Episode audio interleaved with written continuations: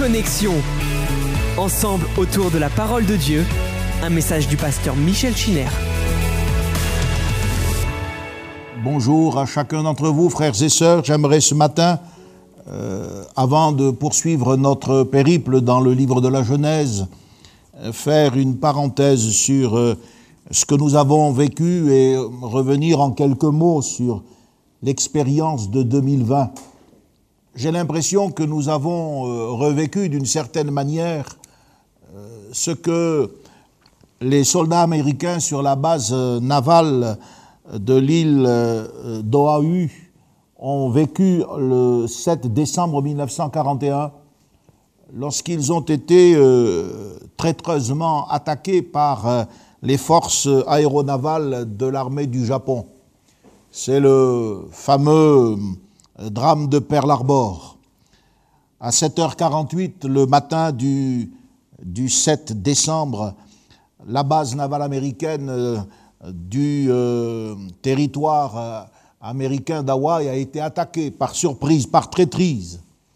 Et c'est ce qui a été à l'origine du déclenchement de la guerre du Pacifique. Et l'armée américaine est entrée dans le conflit mondial euh, qui, depuis deux ans, ravageait déjà notre, notre, notre territoire de l'Europe.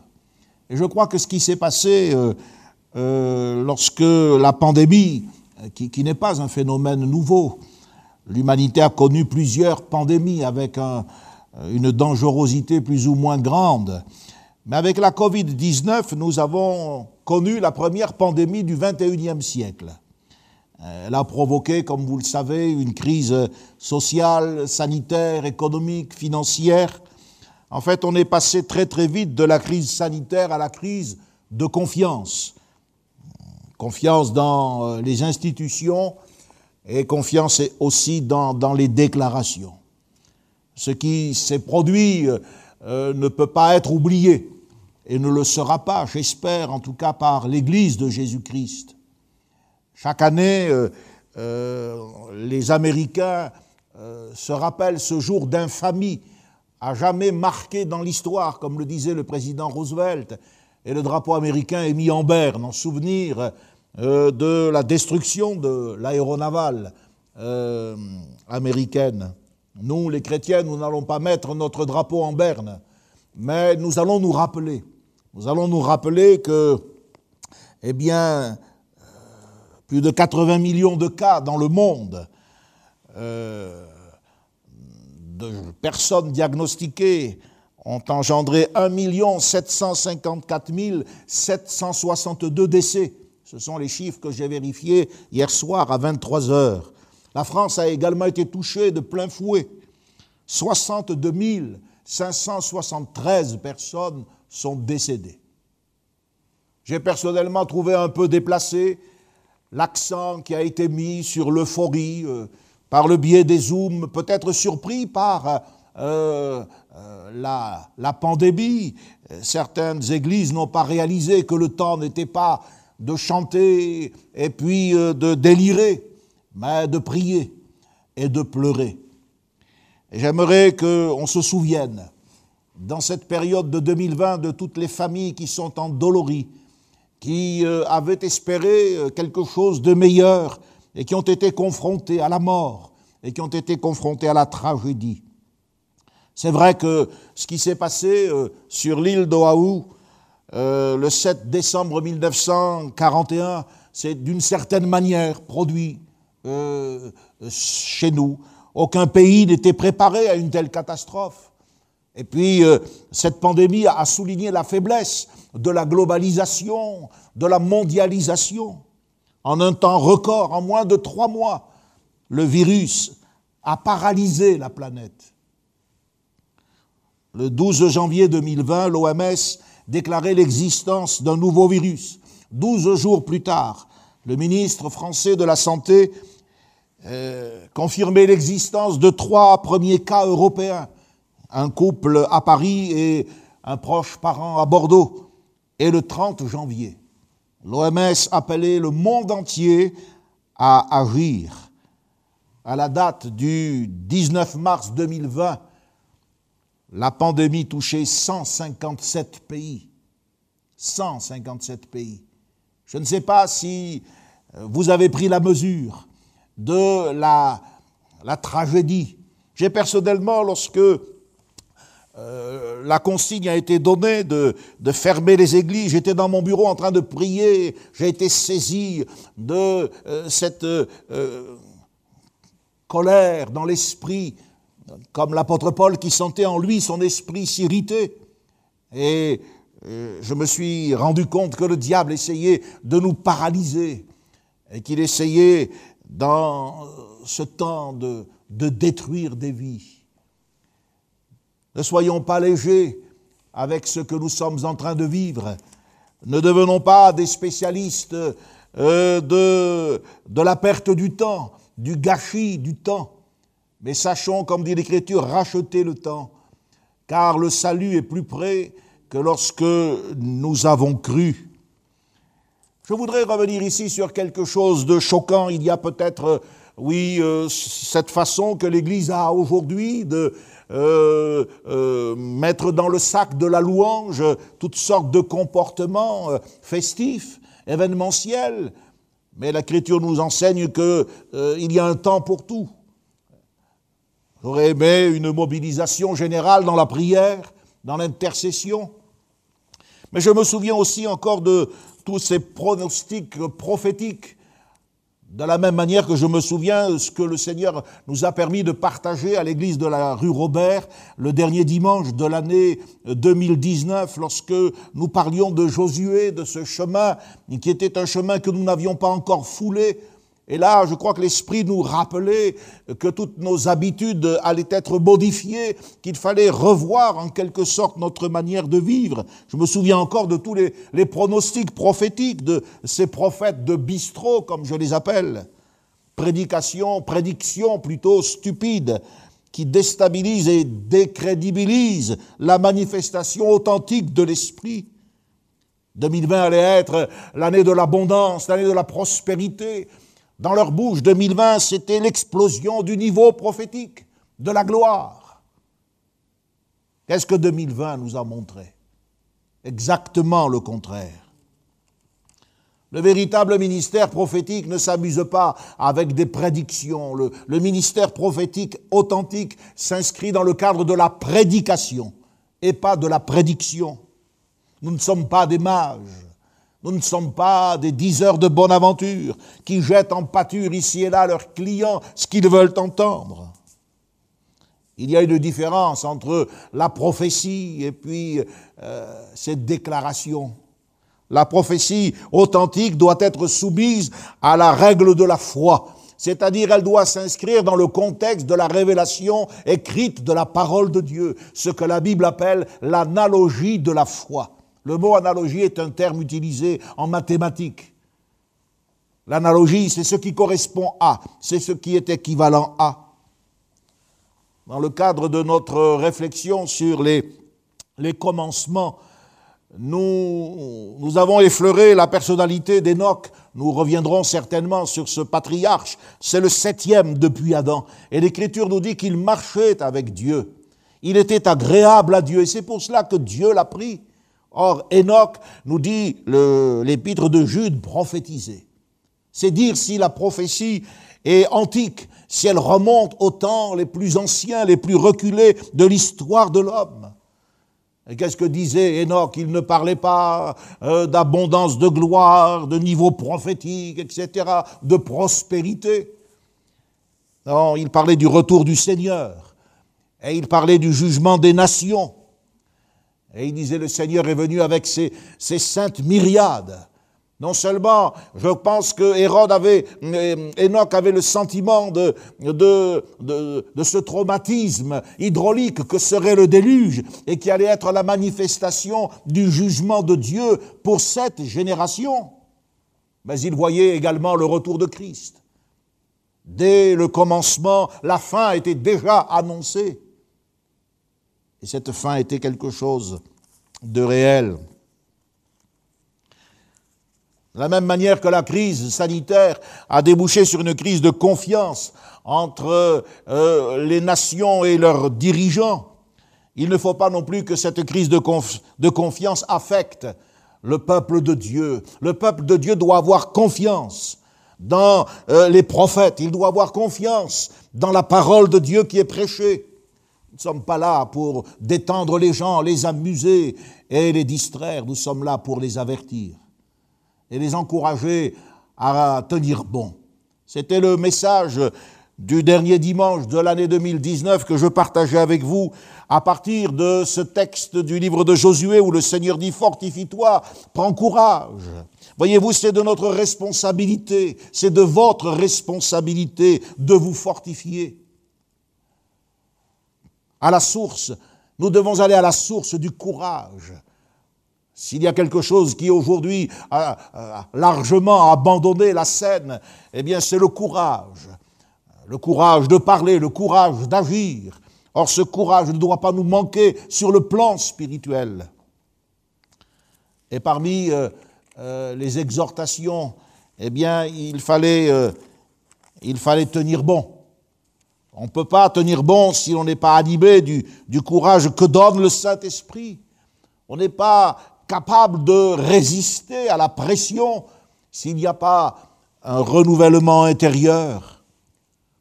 Nous avons fait, nous, ici, à l'Assemblée de Dieu de Lyon, le choix, lors de ce premier et de ce deuxième confinement, de poursuivre la diffusion de nos cultes et de nos réunions par Zoom. Vous avez, avec la chaîne essentielle TV, l'occasion de, d'écouter plusieurs fois par jour, si vous le désirez, un message de la part de Dieu. Il y avait trop d'incertitudes, ça représentait trop de difficultés pour rassembler nos auditoires en si petite quantité. Nous attendons la fête des, la fin des fêtes de fin d'année pour voir ce que le gouvernement va décider. Peut-être y aura-t-il un troisième confinement, nous n'en savons rien. Mais néanmoins, cette situation a permis à chacun de prendre sa responsabilité devant Dieu, car la Bible dit que chacun portera son propre fardeau. La traîtrise euh, des, forces aéronavales japonaises euh, s'est manifestée aussi dans cette période de pandémie. Des pasteurs ont choisi ce moment-là pour quitter les assemblées de Dieu, se constituer en un groupe à part. D'autres, des chrétiens, ont estimé devoir entrer dans une autre saison. S'il y avait un moment euh, à choisir, c'était n'importe lequel sauf celui-là. On peut s'inventer toutes sortes de raisons pour déserter, pour abandonner. Mais c'est l'occasion que le Saint-Esprit attend pour que soit révélé ce qui est caché dans les cœurs. À chacun de prendre sa responsabilité. Notre travail s'est poursuivi. D'une manière ou d'une autre, l'Évangile doit être prêché. Nous condamnons l'attitude de ceux qui passent des heures devant des ordinateurs pour s'amuser ou pour travailler et qui nous disent euh, avec beaucoup de légèreté spirituelle qu'ils ne sont pas pour la diffusion des messages euh, par ce moyen-là. Vous allez rester longtemps comme cela si euh, le, temps devait encore nous obliger à pratiquer de cette manière, sans nourriture, sans contact avec la parole de Dieu. Ce ne sont pas des reproches que je vous adresse. Non, frères et sœurs, ce sont des avertissements. S'il y a quelque chose qui nous caractérise, nous les hommes, c'est que nous ne maîtrisons pas ni les temps, ni les circonstances. Et c'est bien ce qui fait la différence entre le Seigneur et nous. Et c'est parce que une telle période nous apprend que euh, nous ne maîtrisons rien, que nous devons apprendre à nous laisser maîtriser par la parole de Dieu. Notre travail à la radio s'est poursuivi.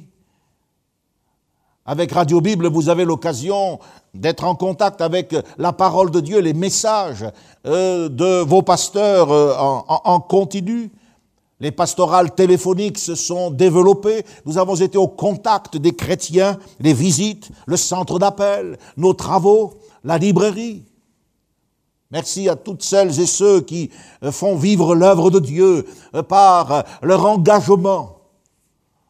Merci à ceux et à celles qui prennent conscience que dans ces temps, notre devoir de fidélité nous rend encore plus responsables que nous ne l'étions autrefois.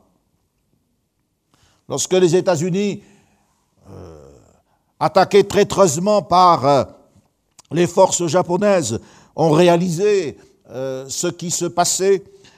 Le pays a converti toute son économie pour répondre à l'effort de guerre. Et c'est un mot que vous avez entendu de la bouche de notre président lorsqu'il parlait de cette mobilisation contre le danger que représentait ce virus. L'effort de guerre doit être aussi euh, consenti, accepté au sein du peuple de Dieu. Alors qu'ils ont été attaqués le 7 décembre 1941 à Pearl Harbor, le 6 janvier 42, très peu de jours après, le président Delano Roosevelt annonçait le programme de la victoire. Et je pense qu'aujourd'hui, nous devons parler de ce programme de la victoire. Il est en route. Dimanche prochain, au cours de ce culte, le dernier culte de l'année, Pierre vous parlera avec plus de détails de ce que je vous avais déjà annoncé lorsque je disais qu'au courant de ce mois de décembre, nous, parlerions de réunions de prière, de, ce, de ces mesures qui seront mises en place pour pouvoir tenir bon. Nous ne mettrons pas en berne notre drapeau, mais nous nous souviendrons et nous nous souvenons de ce que Jésus a dit. Lorsqu'il a dit, c'est un texte qui peut apparaître sur euh, euh, votre, votre écran, dans l'évangile de Marc au chapitre 13 et au verset 32, Jésus a parlé, c'est un discours apocalyptique, il dit, pour ce qui est du jour et de l'heure, vous ne savez pas euh, ni, ni, ni, le, ni, le Fils, ni les anges, personne ne sait quand est-ce que cela sera. Vous ne savez pas quand ce temps viendra. Il parle d'un temps, un petit peu comme celui que nous avons vécu. Et puis au verset 35, si vous lisez la suite de ce passage, Jésus dit, veillez parce que vous ne savez pas quand viendra le maître de la maison.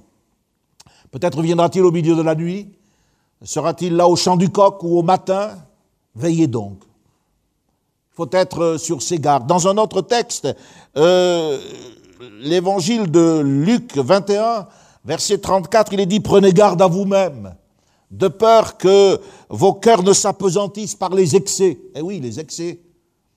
Lorsqu'on est moins mobilisé, euh, comme nous l'avons été, euh, peut-être confiné d'une certaine manière avec le télétravail à la maison, nous avons peut-être porté notre Attention sur des choses secondaires, c'est devenu des excès. Lorsque ce qui est secondaire prend la première place, ça n'est pas très bon. Puis Jésus parle des soucis. Et il dit que ce jour ne vienne vous surprendre à l'improviste. Il viendra comme un filet sur tous les habitants qui habitent sur toute la surface de la terre.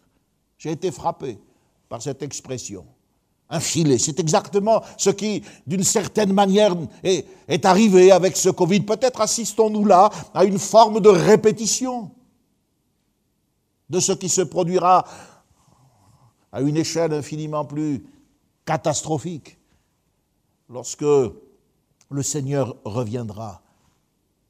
On ne savait pas quand ce temps viendra. En grec, c'est le kéros, mais vous ne savez pas quand le maître de la maison viendra. En grec, c'est kurios. Comme si Jésus voulait jouer par cette assonance, euh, nous, nous, dire, euh, il y a un temps et il y a quelqu'un. Vous ne savez pas quand le temps sera, mais ce que vous savez, c'est que vous attendez quelqu'un. Personnellement, on m'importe peu de savoir euh, quel est le diagnostic temporel des uns que les uns ou les autres expriment Moi, j'attends quelqu'un, j'attends Jésus. Et ce que je sais, c'est que, que ce soit aujourd'hui, que ce soit demain, que ce soit beaucoup plus tard, lorsqu'il viendra, il me demandera des comptes de la manière dont j'ai géré ce drame humain. S'il y a une chose qui m'a tranquillisé lorsque chaque soir je voyais s'égrener comme si c'était devenu quelque chose de banal, tant de décès, s'il y a quelque chose qui m'a soutenu dans mon moral de serviteur de Dieu, c'est que pendant quatre ans, oui, quatre ans, nous avons euh, évangélisé, nous avons tenu une campagne d'évangélisation qui a duré quatre années. Et je me disais, lorsque ces chiffres tombaient chaque soir, pour arriver à, à ce total macabre de 62 573 personnes décédées, ce soir, ce chiffre sera déjà dépassé. Peut-être en ce qui concerne Lyon, celles et ceux qui sont partis ont été contactés par nos équipiers dans les rues Sont-elles venues à nos concerts Ont-elles entendu Faisaient-elles partie de ces 1500 personnes nouvelles qui ont entendu l'Évangile lors du dernier concert Malheur à moi, disait l'apôtre Paul, si je n'évangélise pas. J'ai vu dans cette année des chrétiens s'enthousiasmer pour des causes secondaires. Bien sûr que c'est un drame, la mort de, George Floyd. Bien sûr que Maradona, euh, c'est une perte pour le football. Bien sûr qu'il y a tant de choses qui ont marqué le monde. Mais ce qui me marque, moi, en tant que chrétien, c'est l'éternité dans laquelle des multitudes d'hommes et de femmes sont entrés. 1 754 762 personnes décédées dans le monde. Je dois faire la différence entre ce qui est essentiel et ce qui ne l'est pas. Entre l'utilisation du temps uniquement pour mes loisirs, pour euh, égrener mes soirées, et puis aussi euh, le drame que vit l'humanité. Je crois que Noé, lorsqu'il a été informé par le Seigneur de ce qui allait survenir, Noé a, pris des dispositions. Il n'a pas été simplement qu'un constructeur d'arches. On peut nous reprocher d'être des gens qui ont travaillé à édifier des bâtiments, mais on ne peut pas nous reprocher de ne pas avoir intercédé. Le prophète Ézéchiel parle de Noé comme d'un intercesseur. Noé était un prédicateur. Seth était un invocateur du nom de l'Éternel. Enoch était un prophète. Noé était un intercesseur. Ézéchiel dit si Job, euh, Noé et Daniel se présentaient euh, et intercédaient, ils ne sauveraient pas euh, leurs enfants. Attention aussi à nos enfants, à ce à quoi nous les exposons dans cette période. Attention à la manière dont ils nous perçoivent, parce que c'est à la maison que nous nous montrons tels que nous sommes. Et c'est peut-être loin du regard du pasteur, mais pas si loin que ça du regard de Dieu. L'Écriture nous dit qu'il sonde les cœurs et qu'il voit ce qu'il y, y, a dans le secret. Cette période de fin d'année, cette période de Noël, nous rappelle néanmoins que plus que jamais, Dieu reste aux commandes. La Bible nous dit que lorsque Jésus est venu, on ne va pas discuter sur les dates, on sait très bien que Jésus euh, euh, n'est pas né un 25 décembre. Il est venu au temps marqué. Et ce que nous voyons, c'est qu'il y a eu euh, des phénomènes célestes qui se sont produits, un astre a guidé des, mages vers le, lieu de sa naissance. Nous avons parlé de la création. Nous avons vu que Dieu a donné des lois à l'univers. Ces lois sont fixes. C'est quelque chose qui est d'une précision remarquable. Depuis des millénaires, tout se met en place d'après des règles, les fameuses lois de Kepler. Lors de la création de, notre système et puis euh, de l'univers, eh bien, Dieu avait déjà déterminé euh, euh, et régulé le tracé d'un astre, la conjonction de deux planètes probablement, en vue de la confirmation d'une prophétie. Cette prophétie concernait la semence de la femme, la postérité de la femme qui devait briser la tête du serpent. Oui, c'est vrai que s'il y a quelque chose qui distingue Dieu de vous et moi, c'est cette maîtrise parfaite qu'il a du temps. Daniel vivait dans une époque troublée, une époque de perturbation, il était entouré des mages, euh, célèbres, célèbres mages de Babylone, qui avaient euh, la capacité euh, d'être des astronomes remarquables. Et il leur disait au chapitre 2, verset 21, c'est lui, c'est ce Dieu d'Israël qui change les temps et les circonstances. Et c'est ce qui est arrivé. Mais il disait également que ce Dieu n'abandonne pas ses fidèles et ils sont toujours sous sa garde. Si nous voulons être sous la garde de Dieu, c'est-à-dire sous la protection de son autorité, nous devons apprendre à être fidèles. J'ai dénoncé tout à l'heure la traîtrise, l'infidélité de ceux qui, eh bien, euh, ont profité de ces moments-là pour euh, nous quitter euh, au niveau des serviteurs de Dieu, mais aussi des chrétiens. Je ne crois pas l'infidélité soit le fruit de l'esprit. Mais je crois que la fidélité, c'est le fruit de l'esprit. Je relisais récemment Job au chapitre 12 et au verset 23, ce texte remarquable qui me semble s'appliquer à, la situation que nous vivons. Écoutez ce passage, Job dit, il donne, c'est de Dieu qu'il parle, il donne de l'accroissement aux nations et il les anéantit. Il les étend au loin et il les ramène dans leurs limites. Il enlève l'intelligence aux chefs des peuples et il les fait errer. Nous avons exactement vu cela. Confusion, déclaration euh, qui, se contredisaient. Nous avons vu euh, le développement, le mirage. Récemment encore, on parlait de l'homme augmenté, on parle de la capacité de transformer l'homme en, une divinité. Et voilà que ce petit virus vient et nous ramène dans nos limites. Il nous montre la panique qui s'installe, la paralysie de toutes les nations et la mort qui nous ramène à notre condition de mortels.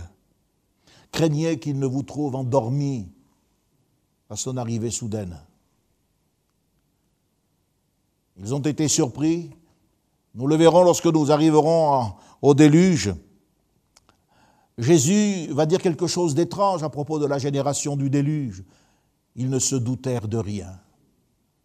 Ne trouvez-vous pas ça étrange pour des gens qui se mariaient, qui mariaient leurs enfants, qui bâtissaient, qui construisaient, pour une génération euh, qui était euh, à la pointe euh, de la technologie, mais pleine de violence? Et nous avons vu la violence en 2020, récemment encore. Trois de nos gendarmes ont été tués par un, démon la violence. C'est ce qui caractérise l'homme dans son orgueil et dans sa rébellion contre Dieu. Je ne sais pas si, si vous dormez ou si vous avez les yeux ouverts. Et si vous ne voyez pas là déjà, à moins que vous attendiez d'autres signes. Mais nous n'avons pas besoin d'autres signes que ce que le monde nous offre. Nous sommes arrivés dans une période tragique de notre histoire. Elle est d'autant plus tragique que l'Église me semble être plus faible que jamais. Les programmes qui attirent les gens, ce sont les programmes de musique, quelquefois même de danse. Excusez-moi, qu'est-ce que ces choses ont à voir avec l'adoration en esprit et en vérité? Monde nous, est en train de nous fasciner euh, comme euh, la femme eh bien, qui a causé la perte de Samson a fasciné le regard de ce juge et il a perdu sa force. Ne perdez pas votre force. Je crois que nous devrions redonner la priorité au programme de la victoire. Je crois qu'il nous faut revenir. Cela vous sera expliqué plus en détail. Il faudra revenir à la piété saine. Je voudrais simplement vous dire que l'humanité est appelée à connaître d'autres épreuves. Le Seigneur parle des pestes, il parle des pandémies, il parle des guerres. Est-ce que vous croyez que la Bible est un livre un livre de sagesse, un livre révélé? Euh, moi, je crois. Je peux vous en donner euh, rapidement la preuve. Depuis plusieurs mois, nous sommes astreints à des gestes barrières. La distanciation physique, l'hygiène des mains, le port d'un masque, même le confinement. Je ne sais pas comment vous avez passé les fêtes de Noël. Personnellement, je n'ai pas pu recevoir ma famille ni mes petits-enfants, nous étions trop nombreux. Mais ce que je remarque, c'est que lorsque j'utilise mon temps pour lire la Bible, parce que j'ai un petit peu plus de temps, euh, euh, ces mêmes pratiques avaient été ordonnées à Israël il y a 3500 ans. Ça paraissait moderne lorsqu'on nous a dit porter un masque avec toutes, toutes les déclarations qui ont été faites au sujet de ces masques. Ça paraissait moderne lorsqu'on nous a parlé du gel hydroalcoolique et puis euh, de l'hygiène des mains ou du confinement. Mais lorsque je regarde la parole de Dieu, je vois que tout cela était déjà dans la Bible. La Bible, c'est la réponse pour les problèmes sur cette terre, pour les problèmes éternels. Dans Exode au chapitre 30, versets 18 à 21, notez ce passage. Il est question de, des enfants d'Aaron, les prêtres, et il est question de leurs ablutions. Exode 30, verset 18 à 21, il nous est dit, Aaron et ses fils se laveront les mains. Verset 19. Au verset 20, il dit, ils se laveront avec cette eau. Et au verset 21, il est répété, ils se laveront les mains.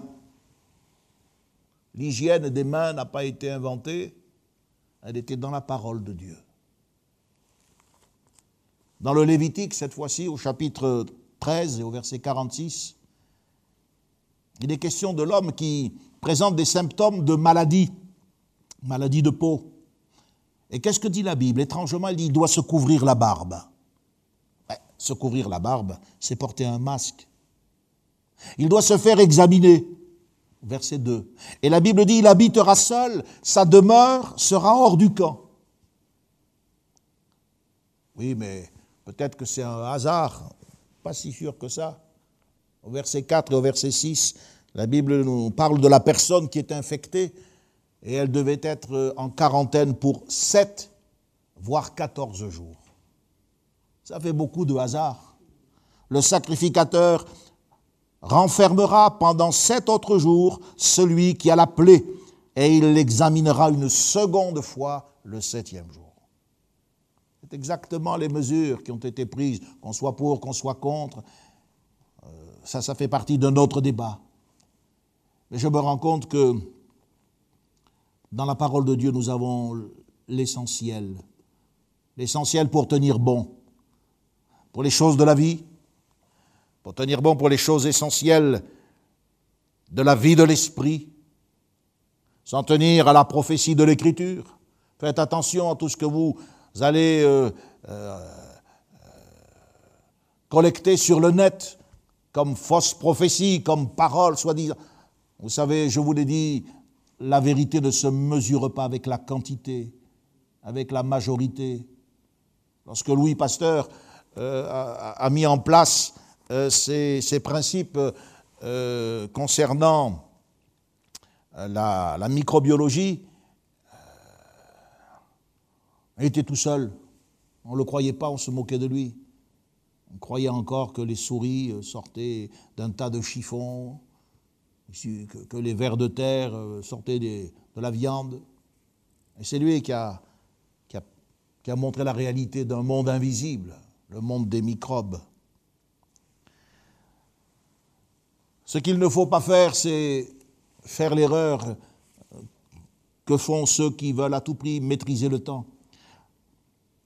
Malgré la première défaite d'Adam et Ève, l'humanité est appelée à remporter une victoire.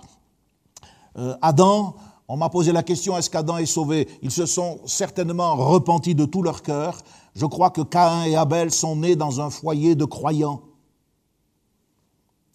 Plus tard, euh, ce sont euh, euh, après, les, après les patriarches antédiluviens, la, la lignée de Seth, dont on parlera plus tard, il y a eu les prophètes.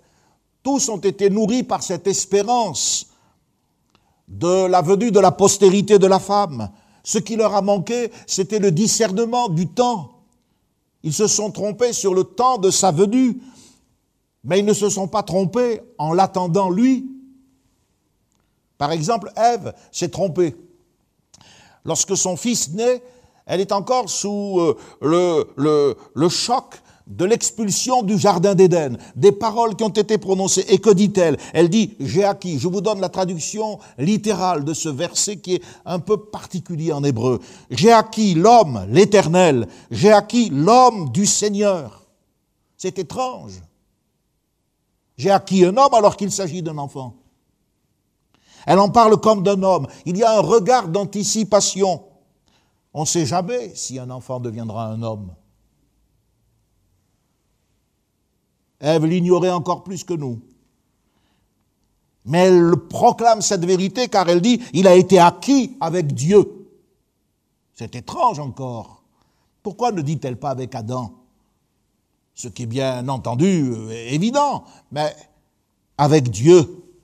Parce qu'elle croit que cet homme avec Dieu, ce sera lui qui rendra effective la victoire sur le serpent ancien. Cela montre combien ils avaient confiance dans la promesse qui leur avait été faite. Celle-ci n'était que le fondement d'une espérance qui va être développée tout au long des générations. C'est ce qui explique que, malgré la déception qu'a dû éprouver Adam, la tristesse qui était dans son cœur lorsqu'il a été chassé, eh bien, il appellera Ève la mère de tous les vivants. Mais Ève n'a pas été la seule à se tromper. Il y a eu aussi les mecs Plusieurs générations après, le père de Noé s'est trompé lorsque on lui a remis cet enfant. Il a dit celui-ci, celui-ci nous donnera le repos à cause de la terre que l'Éternel a maudite. Il croyait que son fils lèverait la malédiction, mais l'homme Dieu ne devait paraître qu'en son temps. Au temps marqué, lorsque les temps auront été accomplis, ce qui est extraordinaire, c'est que l'Écriture nous dit que l'agneau de Dieu qui a été immolé avant la fondation du monde. Paul à Timothée et Jude nous disent que c'était avant les temps les plus anciens. Jude, je crois, nous dit avant les temps éternels. Notez ces expressions, avant les temps éternels, avant les plus anciens temps, dès avant la fondation du monde. Quelqu'un m'a dit, est-ce que Dieu Dieu savait que, ah, oui, Dieu n'est jamais pris au dépourvu. Dieu sait. Mais il ne nous programme pas. Nous sommes libres, responsables. Quelqu'un m'a aussi posé la question, pourquoi euh, Dieu a-t-il créé le mal? Dieu n'a pas créé le mal. Il a créé des anges. Mais les anges sont des êtres responsables. Ils peuvent chuter. Ils ne devraient pas. Mais certains ont suivi le diable dans sa révolte. Ces chérubins, puisqu'on parle des anges, ces chérubins qui sont une classe d'anges particulière, ont été placés euh, à l'entrée du Jardin d'Éden. Ce sont des êtres merveilleux. Ils sont élevés en dignité. Cela nous montre la gloire de ce commencement on ne sait pas trop comment il faut traduire chérubin, mais euh, certains disent que euh, ce mot pourrait être en rapport avec leur apparence brillante. Ce sont des êtres lumineux. Ce que j'ai remarqué, c'est que lorsque Moïse va ordonner aux Israélites, lors de la construction du tabernacle, de faire des chérubins, Exode 25, verset 18, ou Exode 26, verset 1. Il leur dit, vous ferez le propitiatoire avec des chérubins en or. Il ne leur donne pas de détails. Ce qui signifie que probablement on se souvenait de leur apparence. Ézéchiel, dans ses visions, a également vu des chérubins. Il les appelle en hébreu hayot. Hayot, c'est-à-dire des êtres vivants. Ces chérubins sont, sont armés. On voit souvent les êtres spirituels armés. Vous êtes des êtres spirituels. Si vous êtes désarmés, vous ne ferez pas grand-chose dans la bataille spirituelle qui se livre. Ne serez pas utile à l'œuvre de Dieu. Les êtres spirituels sont souvent armés. L'épée est le symbole de la colère, du courroux de Dieu. C'est une épée de feu qui tourne dans le cas des chérubins. Mais dans l'Apocalypse, il nous est dit que l'épée sortait de sa bouche. C'est la parole de Dieu, l'épée de l'Esprit.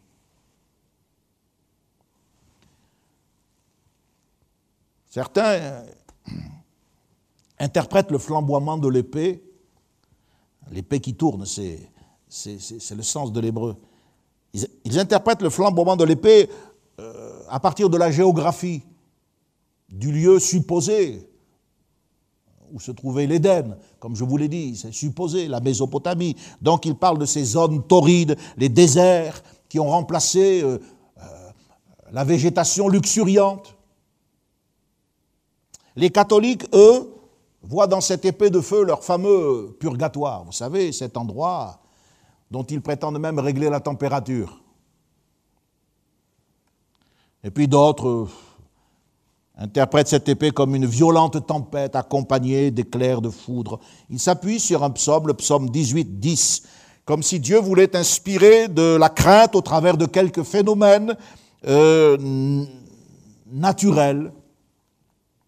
Mais dans le livre des Nombres, chapitre 7 et verset 89, nous lisons ceci, c'est que Moïse entendait la voix qui lui parvenait du milieu des deux chérubins sur le propitiatoire. Il est clairement indiqué ici que leur présence est en rapport avec l'expression de la voix de Dieu, une voix contrariée par le péché, une voix que seul le sacrifice peut adoucir. Peut-être que vous avez trouvé ce matin que ma voix était contrariée. Non, je ne suis pas contrarié. Peut-être un peu déçu par certains, parce que mon ambition était de, de les voir se transcender au travers de ce moment difficile.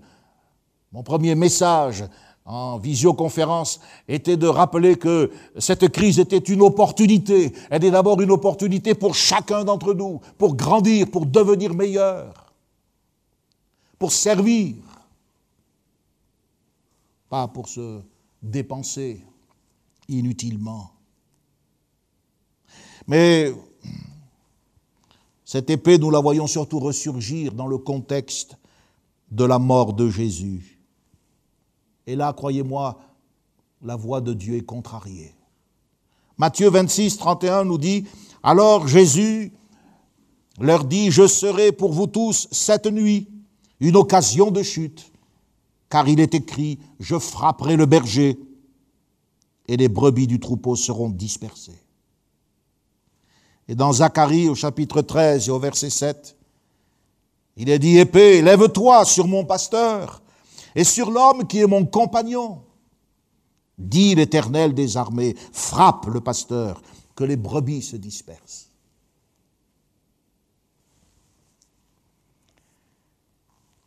Lorsque Moïse a vu Dieu, alors que Dieu venait lui apporter l'alliance, les tables de l'alliance, il était tout effrayé, tout tremblant. Israël en bas croyait mourir. À Gethsemane, Jésus n'a pas vu Dieu venir avec les de l'alliance. À Gethsemane, il a vu Dieu venir avec l'épée. Cette même épée que les chérubins faisaient tourner pour dire à l'homme, c'est fini, maintenant tu n'as pas connu le temps de ta visitation. C'est un autre temps qui commence pour toi. Dans la création d'Adam et Ève, et c'est par là que je vais terminer, nous avons une magnifique allégorie de Christ et de l'Église. Adam a été créé le premier, seul, puis Dieu le fait passer par un profond sommeil. On a vu que ce, verbe en hébreu signifie littéralement être attaché, lié, comme quand on attelle quelqu'un à, un chariot, voyez. Et à partir de cette espèce d'anesthésie, cet engourdissement total, il va former la femme. Adam, c'est l'image de Christ, le dernier Adam. 1 Corinthiens 15, 45 nous parle de le dernier Adam la dent eschatologique, la dent de la fin des temps, celui qui est l'image du Dieu invisible, celui qui est apparu sous une forme humaine. Tout d'abord, lui aussi, il était seul. Il n'y a pas encore l'Église. Puis il va être saisi par le sommeil de la mort. Avec Sébadé, cette épée le menace et il va mourir. Son côté sera percé. Et c'est de là que l'Église va être tirée. Comme Ève a été formée de l'autre côté d'Adam.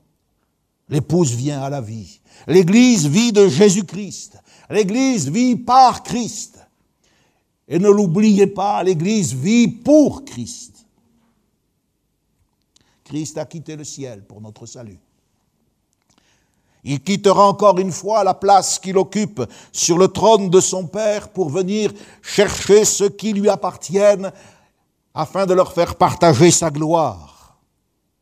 À ce moment-là, le mystère sera pleinement dévoilé.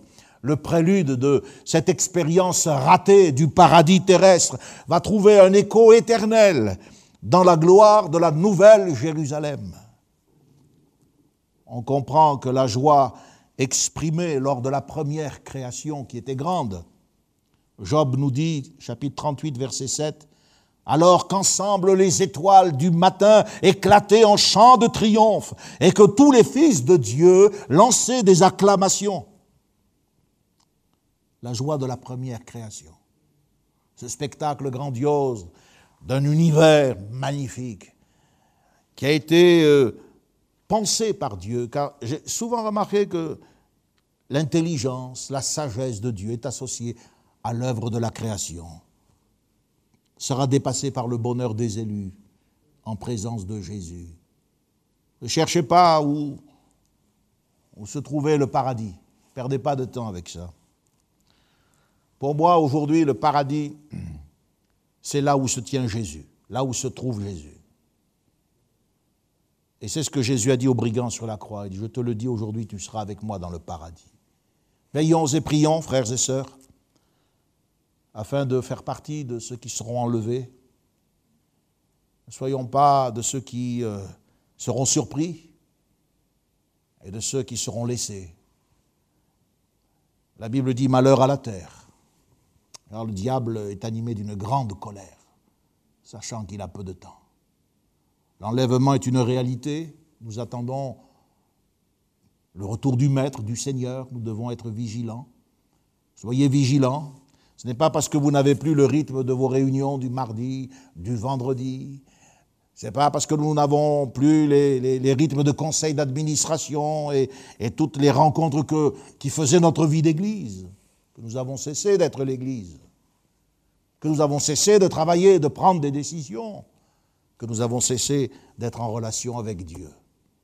D'ailleurs, je crois que cette, ce temps est comme euh, l'occasion d'un tri qui va faire la différence entre ceux qui n'avaient de piété qu'ici, qu'à l'Église, dans l'endroit même d'où je vous parle, et puis ceux qui avaient une véritable piété avec le Seigneur, dans une relation sincère et, et, intime.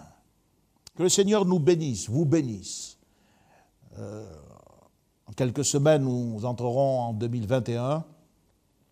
Quelques jours, pardon, nous entrerons dans 2021. Ce que sera cette année, nous ne savons pas encore, mais nous savons que dans tous les changements, comme ceux que nous sommes en train de vivre à l'échelle de la planète, il y a un Dieu qui ne change pas. Un Dieu qui a promis d'être avec nous, de nous montrer le chemin par lequel nous, nous devons passer. Ce chemin, je vous l'indique, c'est celui des Écritures. J'ai choisi pour vous ce commentaire, cette méditation, pour que cela puisse enrichir vos pensées, que vous ne vous laissiez pas distraire, perturber, ce n'est pas le moment. Pensez à toutes ces âmes. Combien de millions d'âmes, de milliers, de dizaines de milliers, un million sept cent et quelques mille dans le monde. Jésus est venu aussi pour chacune d'elles. Alors, adonnons-nous à la prière. Dans la mesure de nos possibilités, restons bien fidèles euh, tous nos devoirs de chrétiens, nous devons les assumer. Et nous devons prendre en considération qu'un jour, eh bien, il nous sera demandé compte de tout le bien que nous aurons fait, étant dans ce corps, ou du bien que nous aurons manqué de faire, alors que Dieu nous assiste. Mes voeux, ma prière vous accompagne, que le Seigneur vous bénisse. Merci d'avoir été à l'écoute de ce message. Nous terminons par la prière. Merci pour ta parole. Seigneur, veuille faire en sorte qu'elle ait un écho dans notre cœur.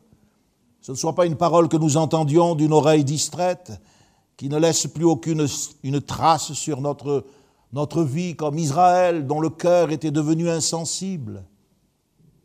Mais au contraire, Seigneur, qu'elle puisse modifier quelque chose dans notre manière euh, d'aborder cette année. Nous puissions être capables, Seigneur, d'aimer les gens, de nous révolter, Seigneur, euh, face à cette terrible réalité des âmes qui se perdent, de celles qui périssent alors que nous connaissons le message. Aide-nous à utiliser nos réseaux personnels pour euh, faire entendre la bonne nouvelle.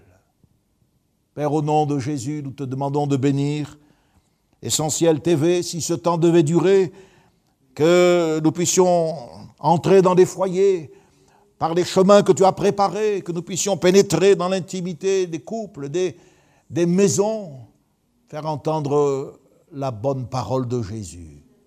Bénis tous tes enfants. Merci de les garder dans bonne santé. Merci de les avoir préservés du mal. Et merci, Seigneur, de les avoir fortifiés. Au nom de Jésus-Christ, je te l'ai demandé et je te rends grâce parce que tu nous exauces. Amen. Connexion. Ensemble autour de la parole de Dieu, un message du pasteur Michel Chiner.